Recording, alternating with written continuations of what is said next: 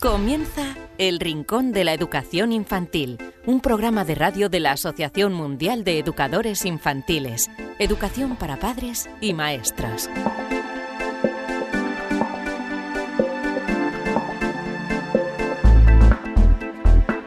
Hola a todos amigos, bienvenidos a esta edición número 37 del Rincón de la Educación eh, Infantil. Estamos deseando de ofreceros nuevos contenidos y hoy lo haremos a lo largo de estos próximos 60 minutos, donde la verdadera protagonista, como siempre, es la educación infantil. ¿Y qué tendremos en este programa? Bueno, pues en primer lugar eh, vamos a tener una entrevista, como siempre, entrevista al experto dedicada a la alimentación en la infancia. ¿Hasta cuándo la leche materna? ¿Cuándo debemos introducir alimentos sólidos o qué no debemos darles a los pequeños? Todo esto y mucho más lo trataremos con el pediatra Fernando García Sala.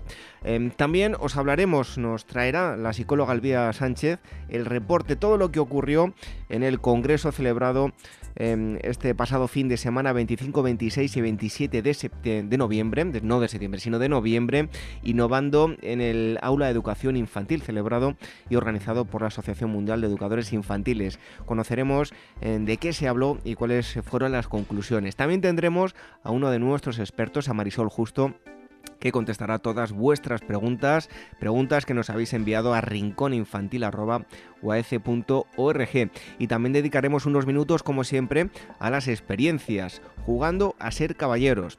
Nos iremos hasta el Colegio Siglo XXI en Madrid y nos darán cuenta de, de esta experiencia. Y como siempre para finalizar, un cuento.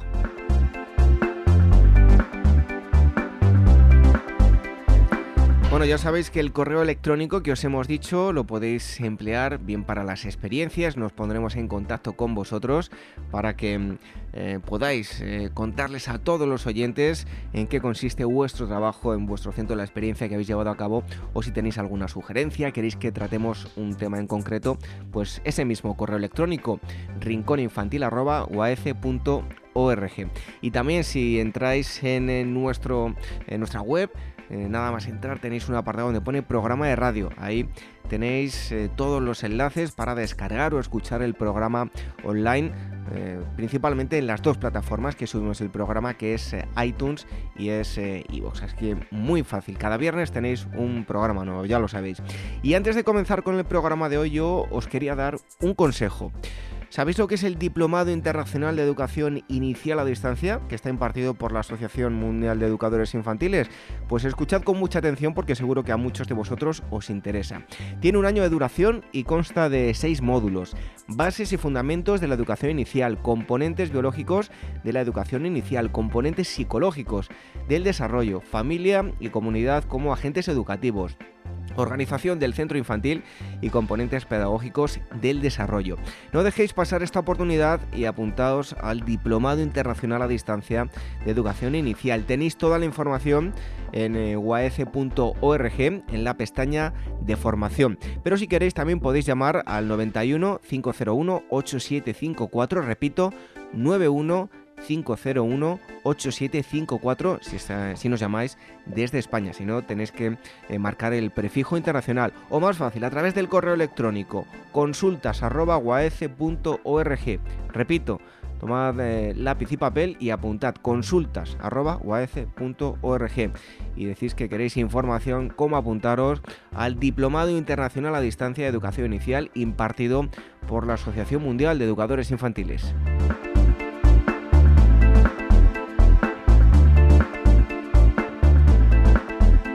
Pues este humilde servidor que os habla, David Benito, os invita a que os quedéis con nosotros la próxima hora y disfrutéis, como siempre, de la educación infantil. Vais a escuchar un consejo y enseguida estamos hablando de la alimentación en la etapa infantil. Quedaos con nosotros aquí en el rincón de la educación infantil.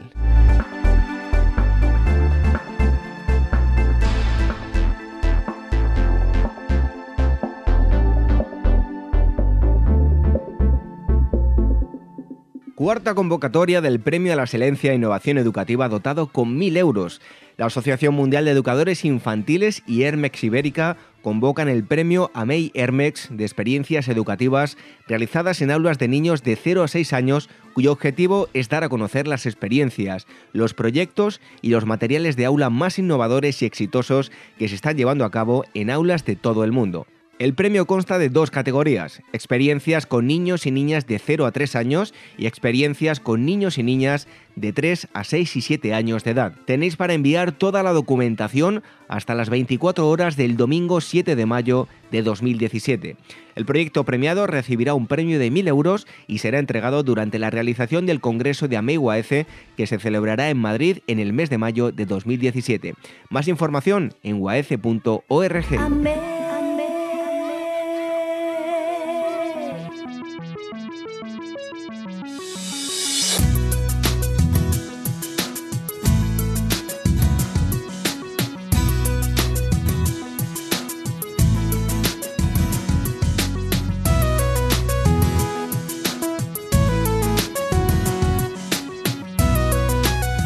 primera entrevista del programa de hoy del Rincón de la Educación Infantil, hoy vamos a hablar de alimentación infantil, un tema muy importante sobre el que no siempre los padres tienen la información adecuada y en muchas ocasiones pues hay que corregirles.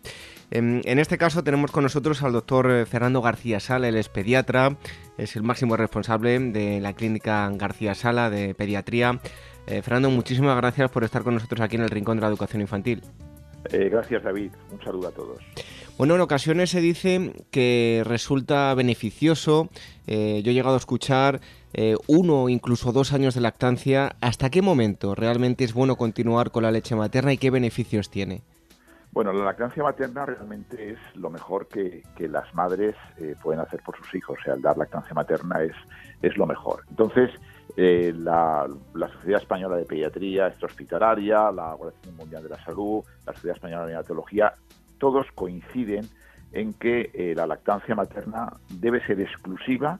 Eh, y David, me refiero a exclusiva, es que al niño no le hace falta absolutamente nada más que la leche de la madre hasta el sexto mes de vida. O sea, hasta el sexto mes de vida únicamente lactancia materna. A partir del sexto mes ya eh, la lactancia materna ya no es suficiente y hay que dar una serie de, alimentos que nosotros llamamos una alimentación complementaria porque la leche materna no es suficiente para cubrir las necesidades del niño. Entonces a partir del sexto mes iniciamos ya pues con las famosas papillas de, tanto de cereales, papillas de, verduras, de frutas, etcétera, etcétera. Y luego sí que recomendamos el mantener la lactancia materna eh, lo ideal sería mantener hasta los dos años, sería lo ideal, ¿no? O sea, nos encantaría que las madres pues les dieran por lo menos una toma o dos de pecho al día hasta los dos años de, vida, eso sería lo, ideal. Y luego muchas madres quieren seguir incluso más allá de los dos años de vida dándole el pecho, bueno, pues es una, es una opción que, pueden seguirlo, pero desde el punto de vista nutricional, a los pediatras nos, nos gusta que los niños mantengan la lactancia materna hasta los dos años. ¿De qué forma podemos ir eh, introduciendo, eh, dando alimentos sólidos y cuándo es el momento más adecuado? Pues es, es, al sexto mes. Vamos a ver, antes del sexto mes, cuando al niño le ofrecemos cualquier tipo de alimento que no sea la, leche, eh, este niño lo que hace es eh, intentar succionar, con lo cual ese alimento lo tira fuera de la boca porque no, no es capaz de, comerlo. ¿no? Entonces, a partir del sexto mes sí que ya iniciamos con, una serie de alimentos eh, que va, de alguna forma los vamos escalonando poco a poco a lo largo del primer año de vida es decir, que mantenemos un poco lo que es la lactancia materna exclusiva hasta el sexto mes y luego a partir del sexto mes ya empezamos con unas verduras de fácil, digestión, empezamos con carne de pollo, empezamos con frutas de, que, sean poco alergénicas, como es por ejemplo el plátano, es la manzana, es la naranja, es la pera. O sea, eso a partir del mes ya empezamos a introducirlo, pero siempre en forma de papilla, es decir, todo triturado, porque el niño es incapaz a esas edades aún de masticar. Luego, sobre los ocho meses de vida, iniciamos ya lo que son ya más, más tipo de verduras, ya verduras a lo mejor como pueden ser eh, las, judías, que anteriormente no habíamos empezado con ellas. Ya empezamos a, introducir la carne de ternera, es decir, aparte del pollo ya introducimos la, ternera. Y con respecto al pollo sí que es muy importante el decir a los padres que el pollo eh, debemos utilizar lo que es el muslo del pollo porque es la parte que más nos interesa a los pediatras que los niños tomen y sobre todo quitarle la piel. La piel del pollo no deben de, ingerir a los niños ni los adultos tampoco porque la piel del pollo es un es un eh, pues tiene gran cantidad de, elementos que, que, aumentan el colesterol en, el ser humano, ¿no? Entonces evitemos un poco la piel del pollo. Entonces, al octavo mes, si iniciamos lo que hemos dicho, las verduras, la, ternera ya, empezamos ya con pescado, pescado blanco. Eh, demos pescado blanco a nuestros, niños porque es el pescado mejor que pueden, pueden digerir. Ya empezamos con algún tipo de yogur probiótico. Y luego ya a los 10 meses de vida ya podemos iniciar lo que es el, huevo, podemos empezar con pequeñas cantidades de huevo, diferenciando un poco en la introducción del huevo. Primero empezamos con la, con, la, con la clara y luego la yema, o la yema y la clara, que decir, podemos hacerlo de una forma u otra, sobre todo por ver si hay algún tipo de alergia al mismo. Ya empezamos con carne de cordero, que también podemos introducir a los 10 meses, ya el inicio de las legumbres. Las legumbres es importante que las tomen los niños. Empezamos con unas lentejas, por ejemplo, y utilizamos las lentejas sin piel para, para que la digestión de estas lentejas sea mucho mejor. Y luego a partir de los 12 meses de edad ya sí que podemos hablar de una alimentación variada. Ya no hay prácticamente ningún alimento que el niño eh, vaya a tolerar mal, evitando evidentemente todo tipo de fritos, todo tipo de alimentación condimentada, evitar, la sal, evitar el azúcar, pero lo que son alimentos, el niño ya a partir de los 12 meses ya va a ser capaz su, su, su, su, intestino y su sistema digestivo de tolerar y absorber todos los alimentos sin ningún tipo de problema. Y en el paso del primer eh, al segundo año de vida, durante ese segundo año, eh, ¿debemos resaltar algo importante sobre la alimentación de los pequeños? Bueno, del primer año al segundo año de vida sí que es fundamental el, concurso del colegio. Es decir, los colegios es fundamental, la alimentación que damos en los colegios, porque eh, bueno, pues los niños pasan gran parte del día en, este sitio. ¿no? Entonces tenemos que conocer la alimentación que dan a los colegios a nuestros, a nuestros niños para luego por, en, la, en la cena un poco adecuar esa, esa alimentación que le estamos dando durante la comida para no repetirla. ¿no? Entonces, es importante, sobre todo, y a partir del niño de los dos años, es que el niño debe tomar un desayuno que tiene que ser, pues, eh, fíjate, prácticamente el, un cuarto por ciento de las, de las, o sea, el 25% de las calorías que ingiere a lo, a lo largo del día deben estar en el desayuno. Y de, esta forma yo quiero hacer un, un llamamiento a los padres para que el desayuno sea una de las comidas más importantes del día. ¿Y esto por qué es? Bueno, fundamentalmente porque el niño durante, desde la cena hasta el momento del desayuno es el, periodo de, ayuno que tiene más grande durante todo el día, con lo cual eh, el desayuno tiene que ser un desayuno consistente y un desayuno en familia.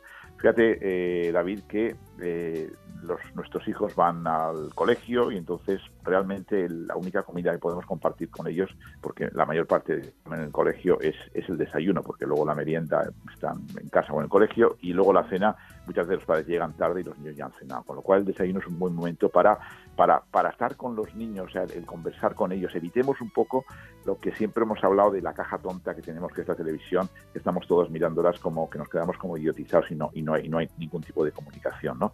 Es el momento ideal para hablar con nuestros hijos, estar de alguna forma comentando qué ha sido el día anterior o cosas que les preocupan. ¿no? Entonces, ese desayuno, como te he comentado, tiene que ser un 25% del valor energético de, toda la dieta diaria y que estar compuesto, evidentemente, por lácteos, por leche, yogur, por queso, por tiene que tomar cereales como son pan. Los cereales en el desayuno son importantes, galletas, las frutas también debemos de darlas, ¿no?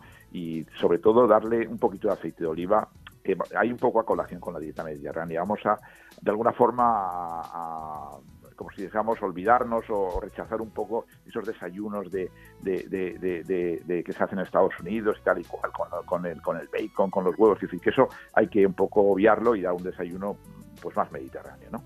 Luego tenemos a media mañana es importante que el niño te, tome algo, tome una, una, una, fruta o un poco de yogur o queso bueno, un pequeño bocadillo casero, que volvamos un poco al pan con, con, jamón que hemos tomado de toda la vida, ¿no? No hace falta el, tomar ningún tipo de alimento o bollería industrial, sino simplemente con un bocadillito de jamón, pues es suficiente para media mañana, ese pequeño pie, ¿no? Luego tenemos la comida, eh, la comida es, importante y la hacemos en el colegio. Los menús en los colegios habitualmente están bien consensuados tanto por, por dietistas como pediatras, es decir, bueno, estamos tranquilos de lo que el niño come en el, el colegio, ¿no? la comida le va a aportar aproximadamente el 35% de las, de las calorías diarias ¿no? de que, ingiere. ¿no? Luego la merienda es importante, pero la merienda tiene que es una cosa bastante frugal. Aprovechemos para dar ahí lo mismo que el desayuno, pues un poco de leche o fruta o un pequeño bocadillo. Y luego la cena nos va a aportar aproximadamente el 30% de las calorías y hay que planificar teniendo en cuenta un poco los alimentos que ha consumido a lo largo del día, ¿no? O sea, que lo que ha comido durante la, comida, pues por la noche, pues aportar. De alguna forma, eh, fíjate David, eh, se ha dado mucha importancia al tema de la leche.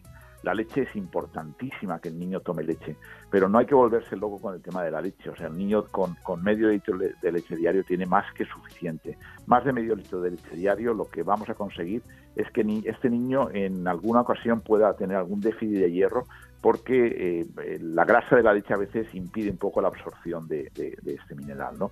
Entonces es importante que el niño tome leche, pero mm, más de medio litro no debemos de darle. Eh, y por supuesto, y esto es muy importante, que la leche nunca debe de ser un postre. O sea, nunca debemos de eh, darle de postre a un niño un, vaso de leche. No sustituye nunca la leche a la fruta. Y la fruta es fundamental. El niño debe tomar mm, dos o tres o cuatro raciones de, frutas todos los días. Entonces la leche la podemos dar en lo que es la media mañana, el desayuno y, o la tarde, a la merienda, pero lo que es el postre, en la comida y en la cena, debemos darle siempre frutas a nuestros niños. En todo caso, eh, ya nos ha contado muchísimos alimentos que no deben tomar, como por ejemplo pues eh, toda esa bollería industrial, eh, eh, la piel del pollo, en fin, otros alimentos que, nos ha dicho, son mm, alimentos ocasionales y en ningún caso debemos, pues como muchos padres que compran bollos uno para cada día de la semana, ¿no? efectivamente, o sea, la bollería industrial evitémosla, eso no quiere decir que en un momento determinado pues pues el niño tome bueno, pues una bollería de ese tipo, no pasa nada, quiero decir, pero no de, no de una cosa sistemática, ¿no? que todos los niños lleven al colegio la, la bollería industrial, porque está hecho sobre todo con, una, con grasas que no son muy recomendables, ¿no? Igual que todo tipo de comida basura. El niño puede ir un día a la semana, vale, puede tomar un, una hamburguesa en un sitio de esos tal, vale, me parece bien, pero no no forma continuada, ¿no? O sea, que evitemos un poquito ese tipo de, comida que es, que es muy frita, que utiliza muchos aceites, eh, que no es, no, es, no es la más adecuada, ¿no? Entonces, de ese aspecto es importante. Y luego evitar también el, consumo excesivo de azúcar, el consumo de la sal, por el tema luego de las hipertensiones, porque eh, ten en cuenta, David, que los niños, la, dieta que hacen durante los primeros años de vida va a ser determinante para, para, para evitar luego en un futuro que sea un niño obeso, que sea un niño hipertenso, que tenga una diabetes, quiero decir, que sea un niño que tenga problemas cardiovasculares cuando sea adulto. Entonces, la alimentación infantil es fundamental para esto y por eso los pediatras nos, nos volcamos mucho en este tipo de alimentación, porque de hecho, fíjate, hay un estudio muy importante que hizo la Sociedad Española de Pediatría Hospitalaria, un estudio en el cual nos, nos, nos indica un poco cómo son los, los hábitos nutricionales de forma incorrecta de, nuestros niños, ¿no? Y es un estudio que la verdad que es impactante, ¿no? En el sentido que fíjate que hay unos datos que son muy curiosos, ¿no? Que es que, por ejemplo, el 71% de los de nuestros niños come delante de la televisión, o sea, el 12% toma bollería industrial, prácticamente un 79-80% eh, consumen menos pescado de lo que es recomendable. El 52% comen eh, carne en exceso, o sea, la carne roja hay que tomarla, pero, pero a lo mejor dos días por semana, no tomar todos los días carne. Lo que es importante es el, sustituirla por pescado, porque el pescado nos va a aportar exactamente las mismas eh, proteínas que la, que, la carne. Entonces la carne a veces la decisión es peor. Entonces no hay que tomar tanta carne como, como, se, como se ha dicho antiguamente, ¿no? Las chucherías, fíjate, el 74% toma, toma chucherías y eso también nos preocupa a muchos pediatras, ¿no? Porque es, es el tema de las caries, el tema de, de los azúcares nos preocupa, ¿no? Fíjate que el 83% de los niños no desayuna bien. Y luego hay un tema que la gente no le da importancia, no tiene nada que ver con la alimentación, pero sí con el crecimiento, que es que el 93% de los niños, nuestros niños españoles, no duermen las 10 horas que, se recomiendan diariamente. ¿no? O sea que son datos muy aplastantes y que la verdad que son temas que nos preocupa y que los pediatras tenemos que estar ahí eh, al pie del cañón con los padres, con los, con los colegios, tutores, etcétera, etcétera, para evitar un poco todas estas eh, pues, eh, noxas que se están produciendo. Eh, doctor, la diarrea en la infancia suele ser eh, algo, eh, bueno, digamos que habitual. ¿Cómo deben actuar los padres, además de ir a, su médico?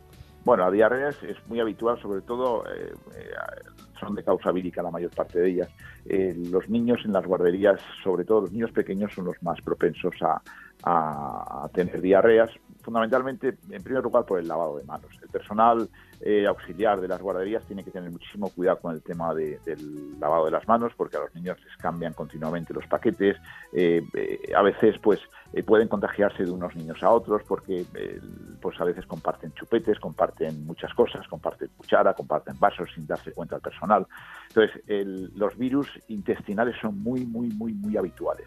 Entonces, hay que tener, bueno, pues un poco de, de tranquilidad con los padres, hay que vigilar, sobre todo cuando un niño tiene una diarrea, fundamentalmente hay que vigilar que el niño orine bien, porque si un niño orina poco significa que se está deshidratando, que es el motivo un poco de acudir a urgencias con, con su hijo, ¿no? Pero si el niño está orinando bien, está bebiendo líquidos, tranquilos, la diarrea pasará. En la actualidad prácticamente no utilizamos ningún antidiarreico que hace unos años sí que utilizábamos. En la actualidad sí que lo que sí que utilizamos son medicación probiótica, que sí que va de alguna forma a restablecer un poco la flora intestinal con, la proliferación de, bacterias beneficiosas para el niño y entonces en ese caso sí que es muy importante el, eh, darlas. ¿no? no hacemos una dieta como se hacía antiguamente, dejamos al, al niño lo dejábamos antiguamente a lo mejor 8 o 10 horas sin comer nada, no en la actualidad el niño sigue comiendo exactamente lo mismo, con una, dieta un poquito más astringente, pero sí que no, no, hacemos un ayuno que se hacía antiguamente. ¿no? lo que es importante es la hidratación, mucha, muy buena hidratación para que el niño de alguna forma las pérdidas que tenga por, por, la, por las deposiciones de alguna forma las recupere por, por, vía oral. Doctor, y ya para terminar, eh, sobre el dolor abdominal recurrente, dolencia que suele preocupar mucho a los padres y que en ocasiones pues no tiene mayor importancia, ¿no? Sí, el dolor abdominal sobre todo es, estamos hablando ya de niños de, quizás un poquito más mayores, de 7, 8, 9, 9 años, sobre todo en niñas también lo vemos más. Entonces, el dolor abdominal es una, una de las patologías que nos consultan mucho los padres en la, en la, consulta diaria. De hecho, eh, la mayor parte de veces, afortunadamente, eh, son trastornos funcionales que no, no, no, tienen nada que ver con ningún tipo de, de, problema orgánico, como podría ser una apendicitis o un cuadro más grave a nivel quirúrgico, sino que normalmente son cuadros funcionales que, suelen pasar con el tiempo. ¿no? Eh, de entrada, siempre que tenemos un niño con dolor abdominal, siempre tenemos que descartar una serie de, patologías. ¿no? En primer lugar, las intolerancias. Hay niños que toleran mal la leche por la mañana y eso hace que, bueno, pues, pues les duele la barriga. Pues entonces ya sabemos que la leche no la toleran bien, ¿vale? Pues le demos la leche en, otro momento y demos por la mañana otro tipo de alimento que no, que no contenga eh, lactosa ni, ni proteína de vaca. Entonces ese niño a lo mejor así, así funciona bien. Luego hay otros niños que tienen a lo mejor los, los famosos gusanos, los gusanos típicos de los niños, de los, los que a veces pueden producir dolor de barriga. Bueno, pues eh, hagamos un análisis de cacas y veamos si en ese niño tiene algún tipo, tipo de problema. Luego tenemos los dolores abdominales que los vemos sobre todo en niños un poco más mayores, que es la presencia de, un, de una bacteria que es el Helicobacter pylori, que es una bacteria que en el adulto produce las úlceras y en el niño produce a veces dolor abdominal. En caso de que existiera, bueno, pues ya estudiamos a ese niño y le damos el tratamiento oportuno. Y luego hay otros dolores que son a veces un poco de, forma de psicológicos. Quiero decir, ese niño que está un poco estresado porque tiene un examen o que tiene tal y cual, pues a veces le duele la barriga porque tiene un, estrés sobreañadido que de alguna forma pues le puede producir, producir este problema. Pero bueno, dolores abdominales es muy frecuente, eh, hay que vigilar siempre donde duela donde le duele al niño, es decir, los dolores que son en la zona alrededor del ombligo tienen menos problemas ¿no? que la zona apendicular, que eso sí que hay que vigilarlos un poquito más, pero en general, dolor abdominal aislado no le solemos dar mucha importancia, ya el dolor abdominal si ya cursa con fiebre, con vómitos y tal, sí que ya es importante el, descartar que no haya ninguna patología eh, eh, orgánica que justifique dicho dolor. Bueno, pues hoy creo que les hemos dado muchísimos consejos compactados en apenas 18 eh, minutos. Le damos las gracias al doctor Fernando García Sala, pediatra máximo responsable de la clínica García Sala. Muchísimas gracias por haber estado con nosotros. De acuerdo, gracias David y gracias a toda la audiencia por, por haber aguantado este pequeño rollo. Gracias. Interesantísimo, un fuerte abrazo, hasta pronto. Gracias.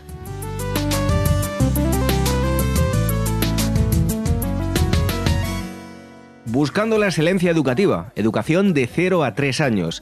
Congreso organizado por la Asociación Mundial de Educadores Infantiles en Madrid los días 27 y 28 de mayo de 2017. En el Congreso se reunirán ponentes de reconocido prestigio que compartirán experiencias que ofrecen las claves para el logro de un modelo de atención con enfoque integral que estimula el potencial innato de aprendizaje de cada niño y favorece su desarrollo físico, emocional, social, cognitivo y creativo.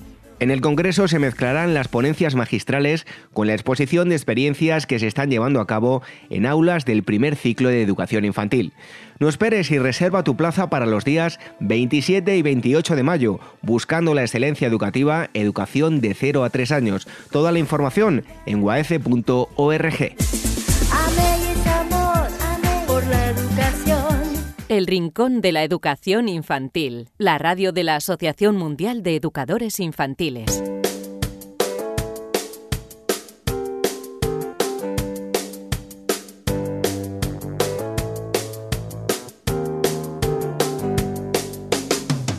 Es el turno de dar la bienvenida una semana más a la psicóloga Elvira Sánchez, hoy para algo especial porque la pasada semana se celebró un congreso, congreso que organizó la Asociación Mundial de Educadores Infantiles y hoy está aquí con nosotros Elvira para contarnos cómo transcurrió, eh, qué se hizo en el Congreso, de qué se habló y cuáles fueron las conclusiones.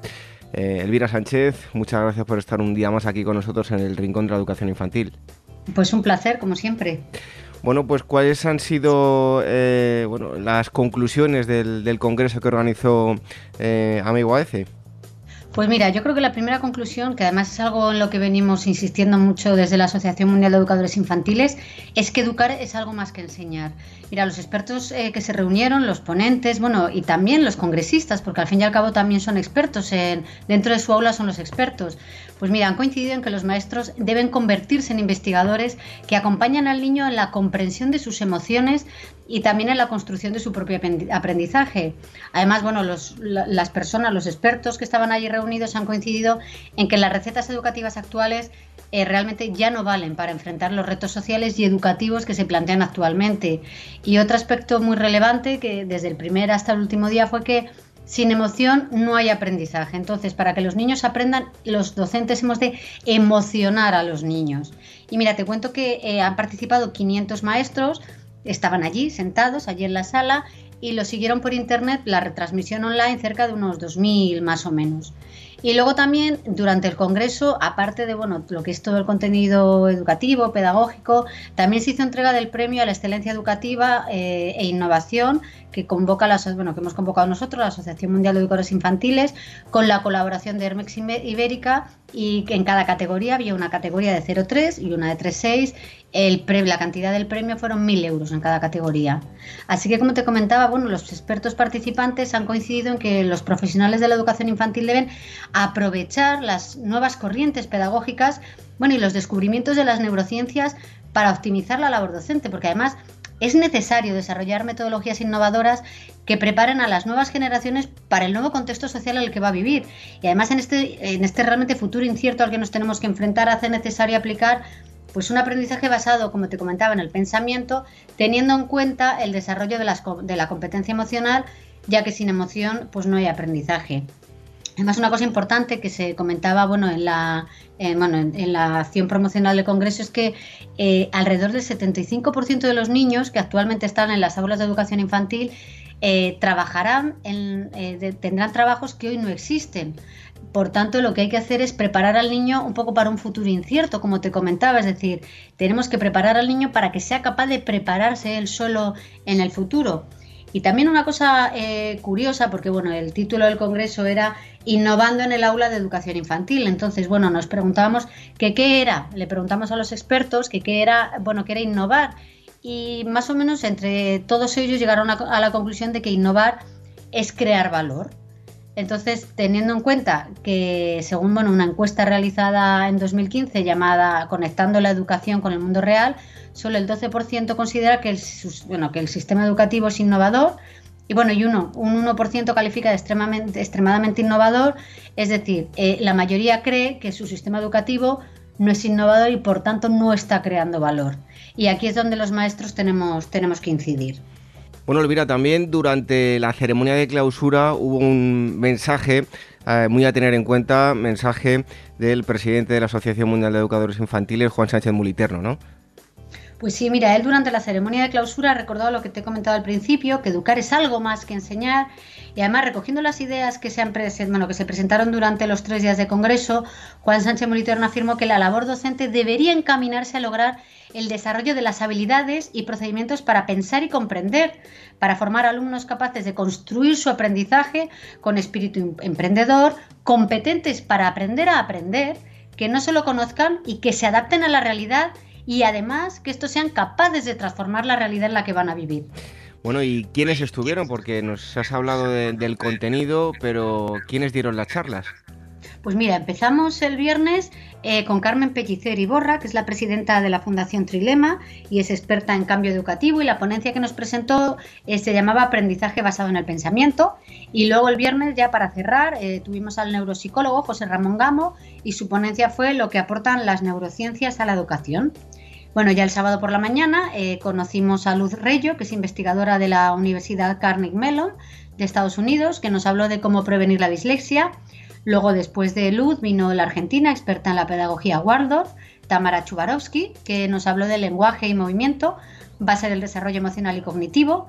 Luego, bueno, luego tuvimos un pequeño descanso y vino Maita Cordero y nos contó, bueno, nos contó cuentos que acarician el alma.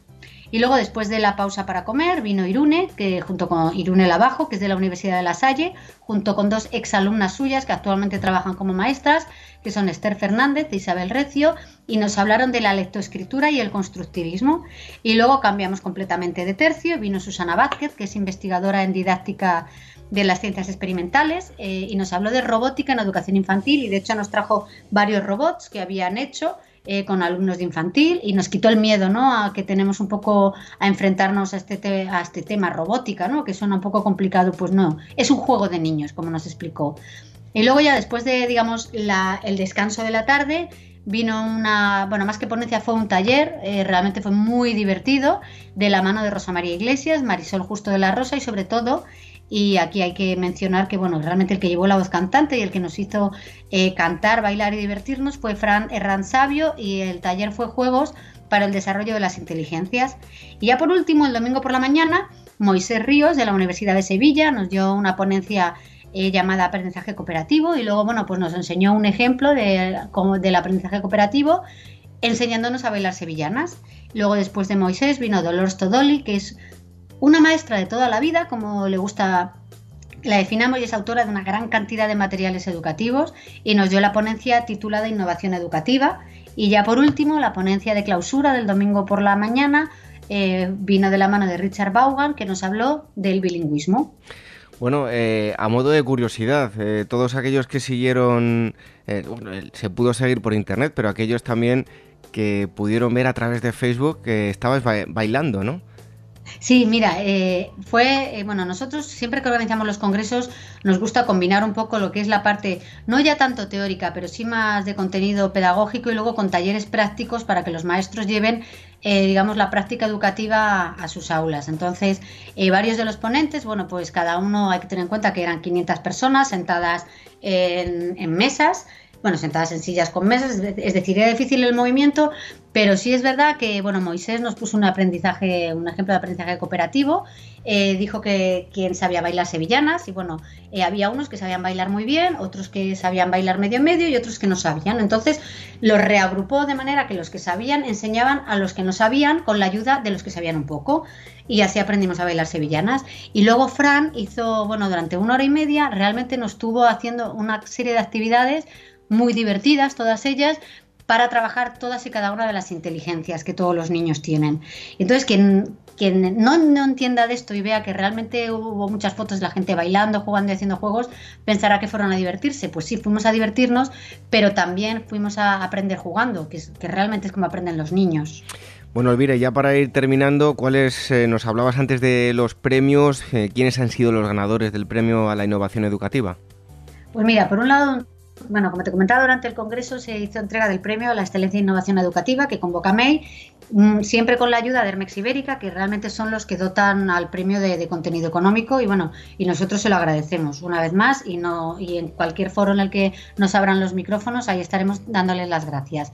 Pues mira, te cuento, había dos categorías, porque infantil está dividido en primer ciclo y en segundo ciclo. En la categoría de segundo ciclo, de 3-6, el ganador fue Francisco Cid, eh, que trabaja en, bueno, en un colegio de, que se llama CEIP Quintanilla de San Fernando en Cádiz.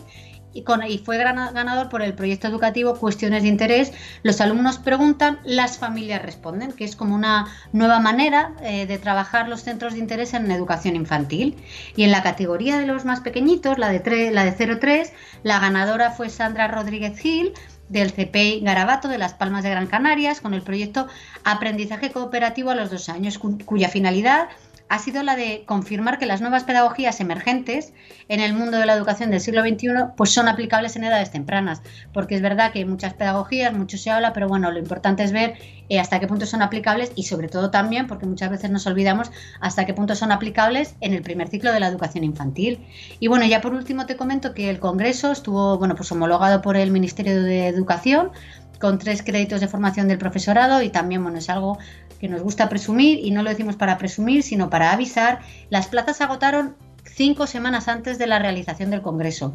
Si alguien está interesado en venir en el, al Congreso del año que viene, por favor, que no tarden en hacer la inscripción porque las plazas se agotan.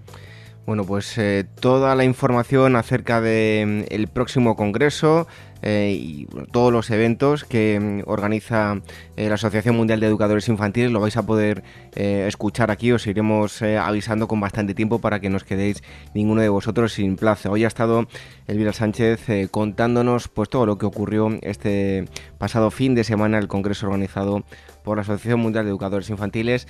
Elvira, muchas gracias y hasta el próximo día pues aquí estaré.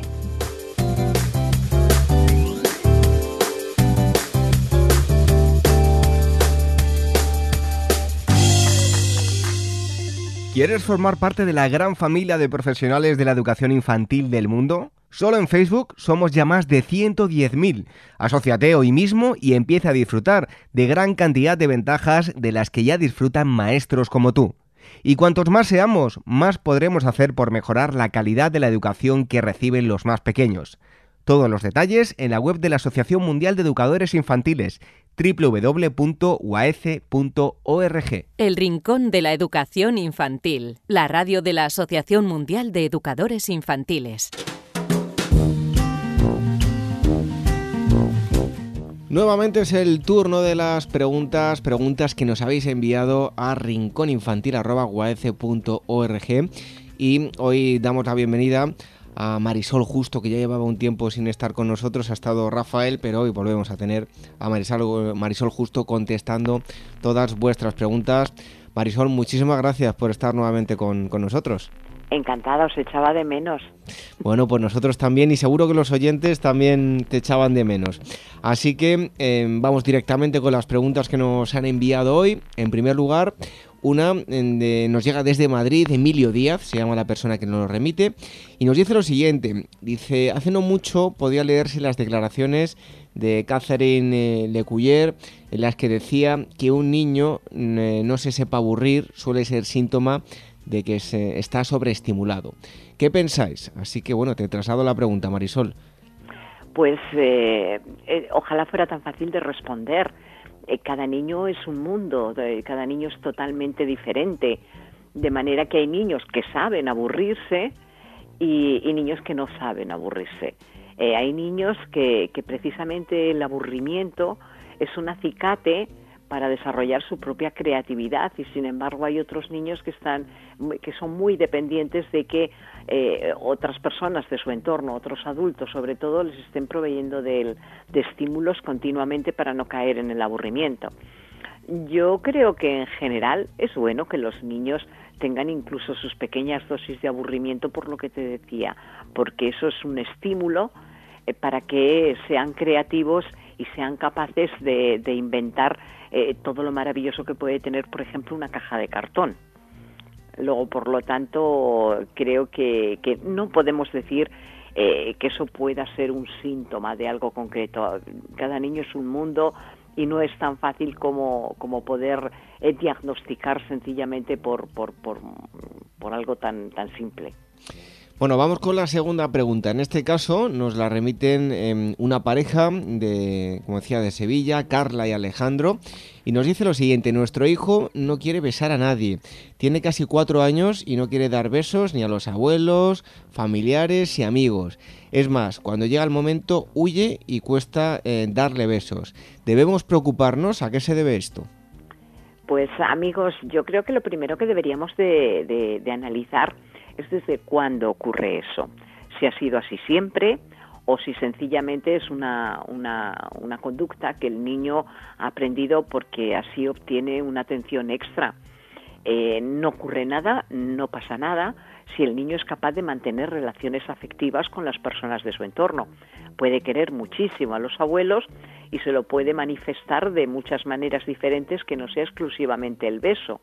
Hace falta ver qué es lo que ha ocurrido, como decía, en las primeras ocasiones, si al niño se le forzó a que diera besos y, y qué es lo que ha interiorizado en la conducta del besar.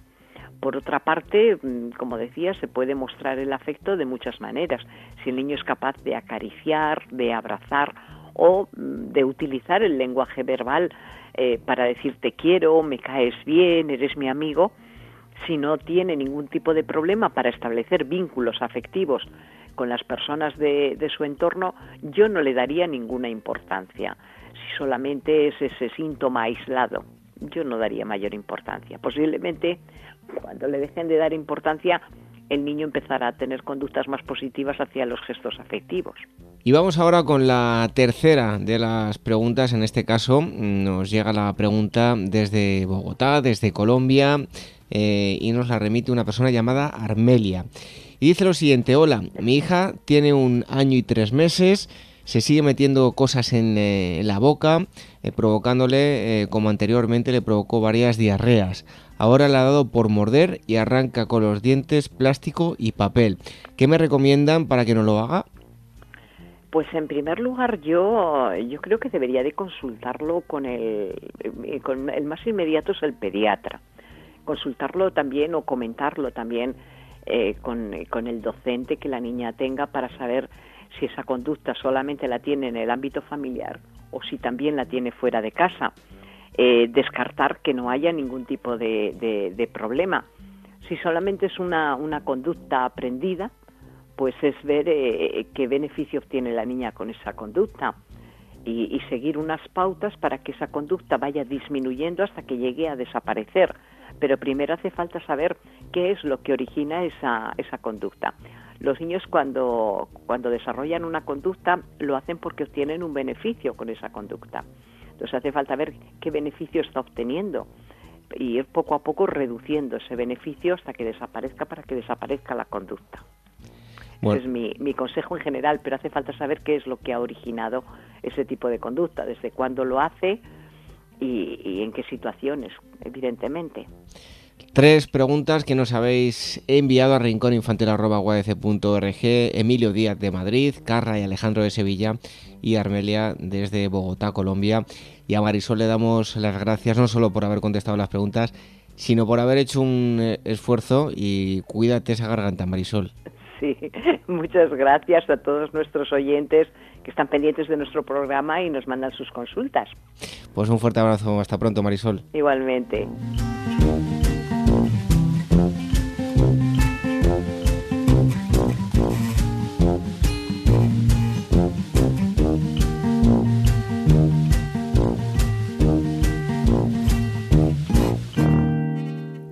El Rincón de la Educación Infantil, la radio de la Asociación Mundial de Educadores Infantiles.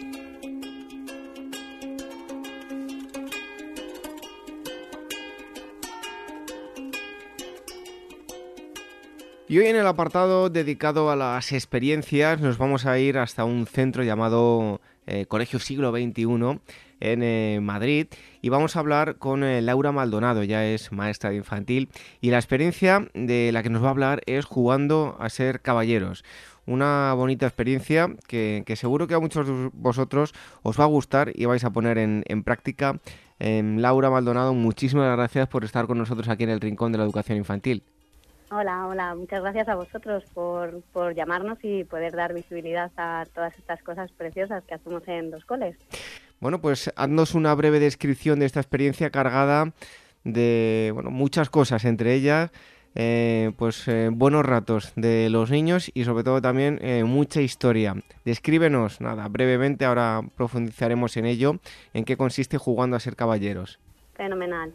Pues nada, la verdad es que fue em, el primer proyecto de, la clase porque em, estábamos en tres años y bueno, son niños y niñas que pues mm, eh, se están iniciando ¿no? en el trabajo por proyectos y la verdad es que no teníamos programado empezar un proyecto tan pronto y se llevó a cabo en el segundo trimestre y eh, la verdad que surgió todo pues a partir de, de un juego en el patio que los niños cada vez jugaban más y pues con todo el tema del carnaval, de los caballeros, de las princesas, pues al final Aida y yo, que, que Aida es la maestra de apoyo que estaba conmigo en tres años, decidimos lanzarnos y comenzar un proyecto. ¿Cuáles son los objetivos iniciales con los que comenzasteis esta, esta experiencia? Pues la verdad es que no, ya te digo, al no estar programado, eh, pues todo va surgiendo un poco sobre la marcha, ¿no? Nos hacemos un, un pequeño planning de, de, lo que va a suceder entonces siempre tiene una motivación y la motivación principal fue un poco el carnaval, ¿no? El, construirnos los disfraces para, para el carnaval del cole que tiene mucha importancia.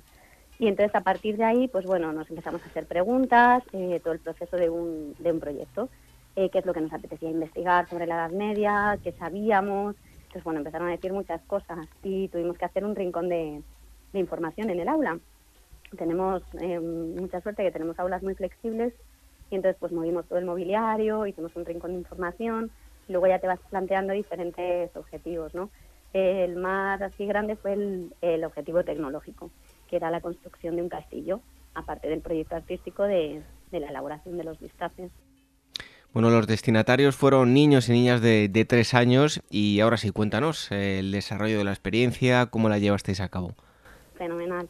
Pues bueno, todo empezó, como os he dicho un poco antes, eh, a través de, un problema que tuvieron en el patio, en un juego, de, estaban jugando a caballeros y princesas y los protones, y entonces pues empezaron a hablar de la Edad Media y decidimos eh, empezar por ahí, hacernos los disfraces de, carnaval y entonces seguimos adelante. Y tengo que agradecer mucho la, implicación de, las familias y del centro, que es un centro abierto a la comunidad educativa, porque gracias a ella pues pudimos construir un castillo, un mini castillo, para que pudiésemos jugar en el hall eh, entre todos. Y, bueno, pues seguimos haciendo actividades, mandamos una carta a las familias diciéndoles que necesitábamos información, todas las cosas que pudiesen traer de, la Edad Media. Entonces empezamos a llenar la cosa, la clase de, pues de, objetos, de libros, de cuentos, vimos películas, estuvimos investigando, cómo vivían, cómo vestían y jugando mucho, mucho juego sociodramático. Y hasta los cumpleaños se empezaron a convertir en cumpleaños eh, medievales y bueno, al final construimos un gran castillo y gracias a, a, unas mamás y unos papás de la clase que bueno, nos hicieron una obra de teatro espectacular y no solo nos la hicieron a nuestra clase, nos la hicieron a, a toda la etapa infantil, entonces eso fue muy bonito. Bueno, incluso hay vídeos que podéis visitar en la página web de, de Amigo la Asociación Mundial de Educadores Infantiles. Y hablamos ahora... Ahí os quería animar, por favor, porque es verdad que es una ventana al mundo, ¿no? o sea, gracias a vosotros podemos enseñar nuestro trabajo, cómo trabajamos, cómo disfrutan, ¿no? Que hay otras otras maneras de aprender y de enseñar y que todos, todos aprendemos. Y sí que quería animar a la gente a que visitasen la página porque hay un vídeo eh, que también hizo un papá de la clase, que es compañero de, del cole, y que un poco refleja todo el proceso, ¿no? A través de, pues, con música y con todas las actividades que hicimos. Y luego está también el enlace al libro que se llevan los, los peques a casa. Y también está muy bien, muy bien que lo puedan ver. Bueno, pues os invitamos a todos a que veáis ese vídeo en la página eh, dedicada a las experiencias de la Asociación Mundial de Educadores Infantiles. Y ahora, Laura, cuéntanos acerca de la metodología que empleasteis. Bueno, pues es eh, metodología muy, muy flexible, eh, abierta y trabajamos a través de, de, proyectos, ¿no? Pues sobre todo eh, trabajo en equipo, agrupamientos flexibles de los, de los chavales, eh, pues la aportación de las familias, la comunidad educativa, si necesitamos buscar información en otras clases, pues vamos a los más mayores que nos pueden nos pueden ayudar y bueno, al final la recogida de toda esta información es la realización de un proyecto, un pequeño libro que libro, cuaderno, con toda la información que se llevan a casa y el trabajo muy importante de las maestras que hacemos de recoger todas esas aportaciones ¿no? en, clase, que es verdad que en el día a día escuchas muchas cosas y, tienes muchas cosas en la cabeza y al final las recoges todas en un, en un libro que se llevan que se llevan y que lo pueden disfrutar.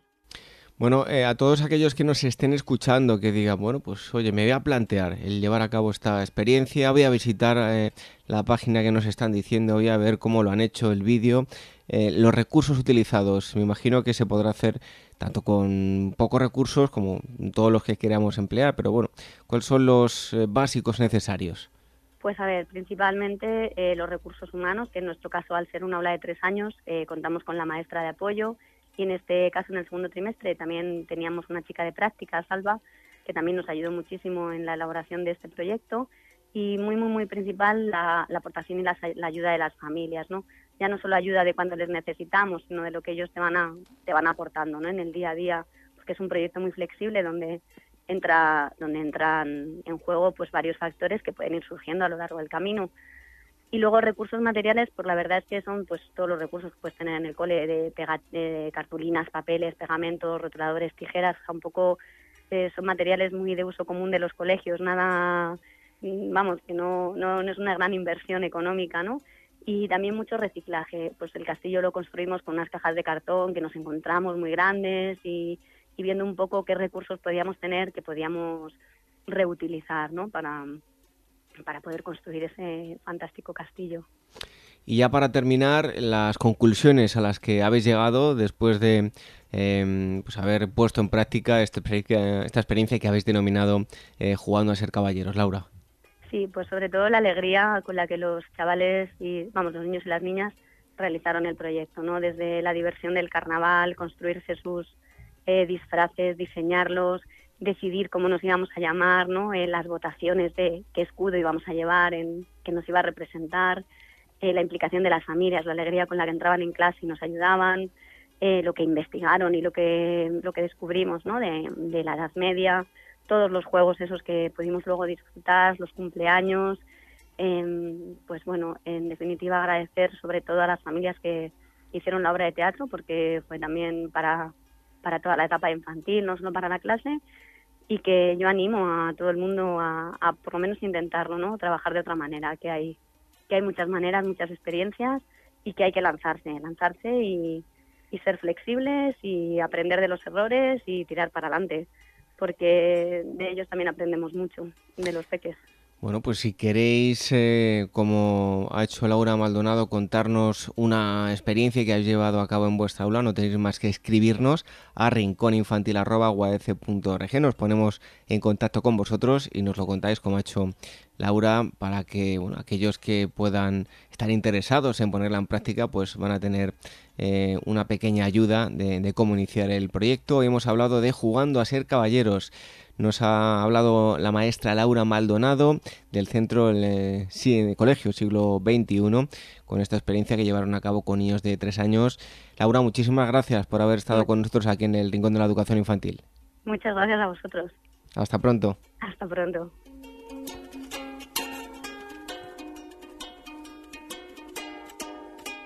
Nuestro Twitter, arroba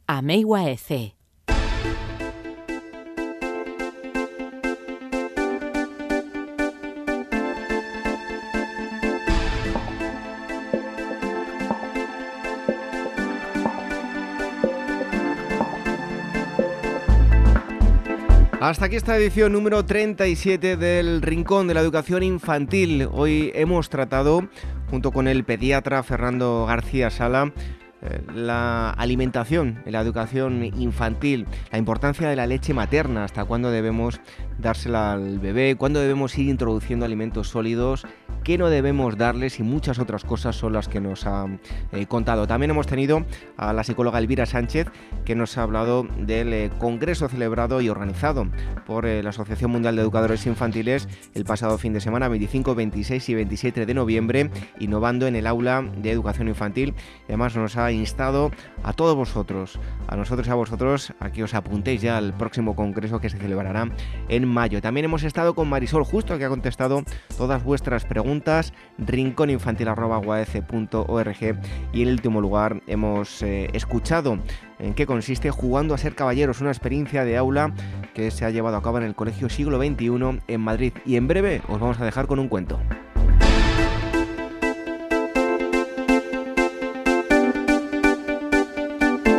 Y antes de remitiros a nuestra web, que lo vamos a hacer para que podáis eh, descargar nuestro programa, ya sabéis que cada viernes subimos un nuevo programa, uaf.org, en el apartado eh, programa de radio, y ahí tenéis los enlaces para descargar o escuchar a través de iVoox, a través de iTunes, el Rincón de la Educación Infantil. Pero os queríamos hacer un consejo.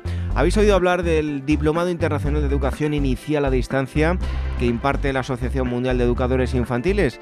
Trata de, bueno, tiene un año de duración y consta de seis módulos. Son los siguientes: bases y fundamentos de la educación inicial, componentes biológicos de la educación inicial, componentes psicológicos del desarrollo, familia y comunidad como agentes educativos, organización del centro infantil y componentes pedagógicos del desarrollo.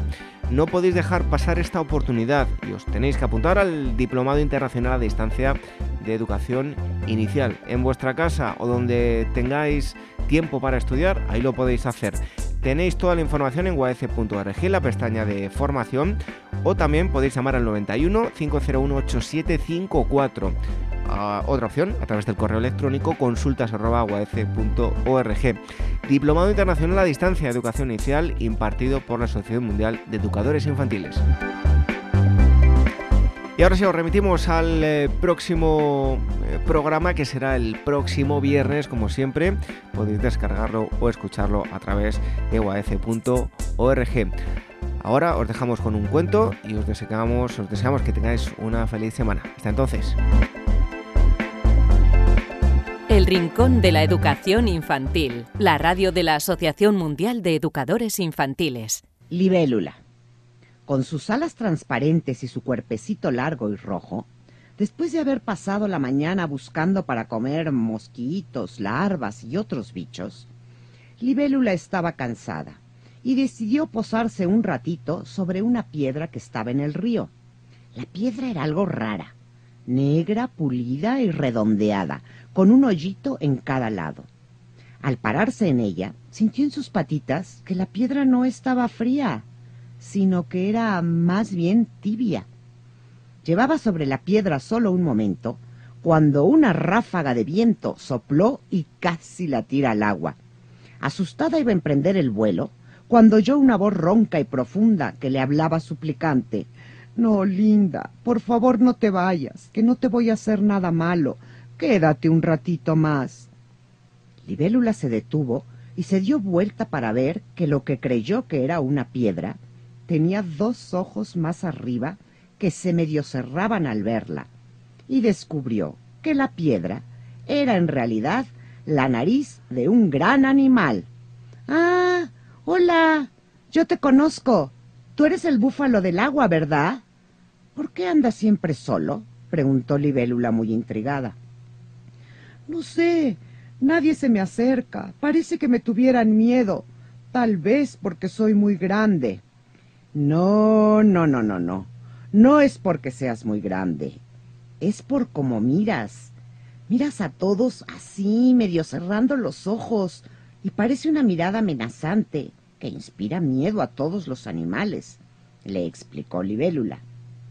Eh, la razón por la que tengo que ver así es porque no veo bien, todo lo veo nublado, y si cierro un poquito los ojos, veo un poco mejor, aunque sigo viendo turbio, pero yo no le hago mal a nadie, y sin embargo, vivo solo y sin amigos. Libélula se quedó callada por un momento y luego dijo muy excitada Tengo una gran idea. y se preparó para echar vuelo. No, no vueles, no vueles. Quédate otros instantes, dijo el búfalo de agua. No tengas pena, amigo. Hay algo que debo hacer, pero regresaré mañana, te lo prometo. Luego